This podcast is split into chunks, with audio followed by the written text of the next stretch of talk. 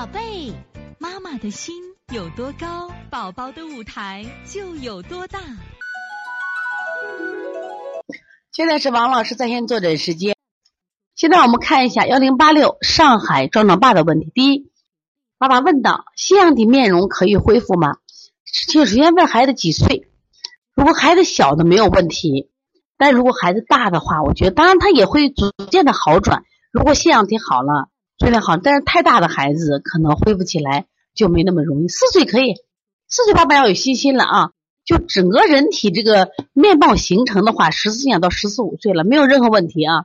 第二个，当肾阴虚、脾胃湿热、心肾不交多种类型腺样体共存时，有先后主主次吗？以哪个手法为主，还是都做？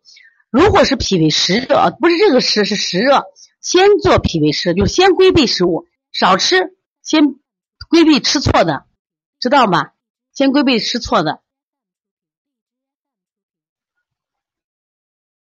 另外呢，像肾阴虚和心肾不交，嗯，我觉得你的孩子是这样判断吧，因为呃，心肾不交啊，首先有个问题啊，他就会下焦寒凉，下焦一般都是寒凉，那么他不可能再出现肾阴虚，就心肾不交上面也是热。他感觉到也是热，但他底下是下焦寒凉，比如说后腰摸着是凉的，脚是冰凉的，小便是清长的，他口干却不喜饮，这属于心肾不交，所以他不太可能是什么呀？肾阴虚和心肾不交共存，脾胃湿热和心肾不交共存有可能。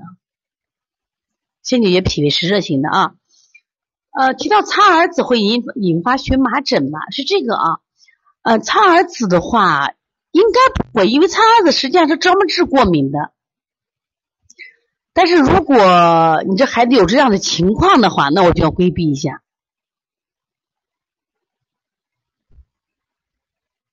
一般情况下，因为苍耳子本身是在过敏的药里呢，它会都都会出现。中医里面治过敏的三药嘛，像苍耳子、辛夷花、白芷。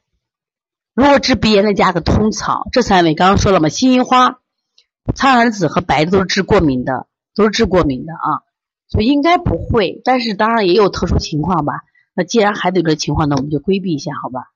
所以从现在开始学习小儿推拿，从现在开始学习正确的育儿理念，一点都不晚。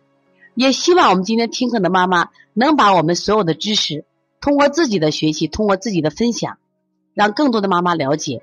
走进邦尼康小儿推拿，走进邦尼康的课堂，让我们获得正确的育儿理念。